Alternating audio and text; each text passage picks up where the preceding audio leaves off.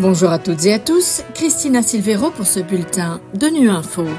Au menu de l'actualité, Antonio Guterres exhorte le Conseil de sécurité à faire pression pour un cessez-le-feu humanitaire à Gaza. L'ONU cherche à renforcer le soutien de la communauté internationale pour Haïti. Enfin, la jeunesse et l'impact du climat sur l'éducation à la une de la COP28.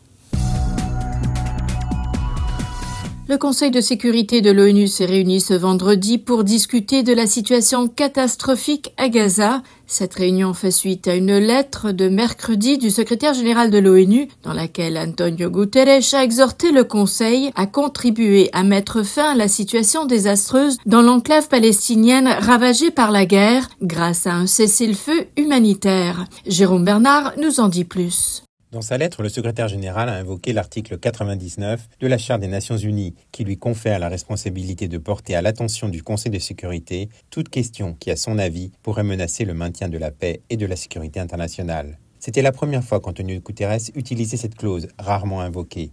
Vendredi, lors de la réunion du Conseil, il a déclaré qu'il existe un risque élevé d'effondrement total du système de soutien humanitaire à Gaza. Selon lui, l'ordre public pourrait complètement s'effondrer, augmentant la pression en faveur de déplacements massifs de l'autre côté de la frontière, vers l'Égypte. Il a dit craindre que les conséquences soient dévastatrices pour la sécurité de l'ensemble de la région, ajoutant que la Cisjordanie occupée, le Liban, la Syrie, l'Irak et le Yémen ont déjà été entraînés dans le conflit à des degrés divers. Les membres du Conseil de sécurité devaient voter plus tard vendredi sur un projet de résolution.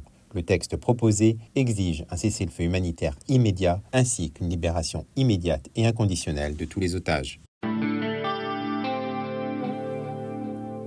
Les Haïtiens estiment vivre aujourd'hui la situation la plus difficile de l'histoire moderne. C'est ce qu'a indiqué ce vendredi la représentante spéciale adjointe au BINU, le bureau de l'ONU en Haïti, Ulrika Richardson, au terme d'une semaine de plaidoyer en Europe, avec des retours, selon elle, très positifs.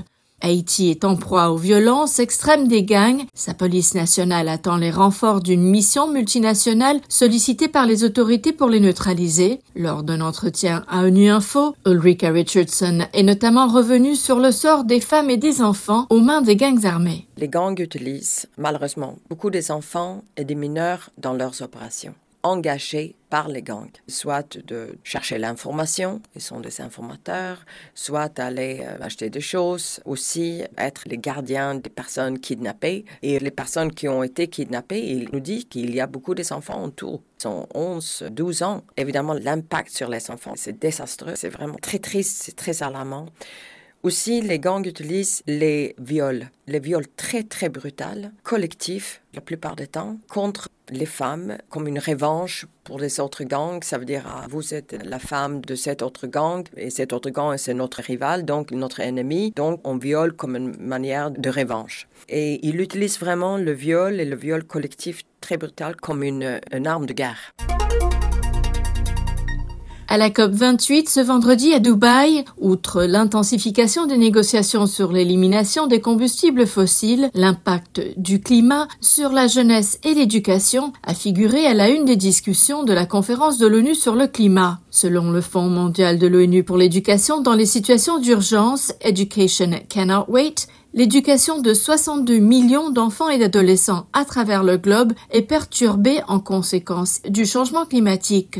ONU Info s'est entretenu sur place avec sa directrice exécutive, Yasmine Sherif. Je vous cite par exemple les 29 000 écoles qui ont été endommagées ou détruites à cause des inondations au Pakistan le changement climatique que nous observons à travers les sécheresses en Somalie, dans la Corne de l'Afrique, les tremblements de terre en Afghanistan, etc. Souvent, si ce n'est toujours, ils sont hantés et souffrent doublement. D'une part, le conflit qui est déjà suffisamment grave, et puis, en plus, il y a une catastrophe provoquée par le changement climatique, qui fait qu'il est encore plus difficile pour eux d'aller à l'école et d'avoir de l'espoir pour l'avenir. Cependant, si nous investissons une petite partie de ce que nous investissons dans le changement climatique en tant que secteur dans l'éducation des enfants en crise et réfugiés, nous pouvons garantir que la nouvelle génération puisse continuer à aller à l'école et devenir les conducteurs, les ingénieurs, les scientifiques, les enseignants qui pourront un jour continuer à sauver la terre-mère du changement climatique. Voilà, fin de ce bulletin de Nu Info. Merci de votre fidélité. À bientôt.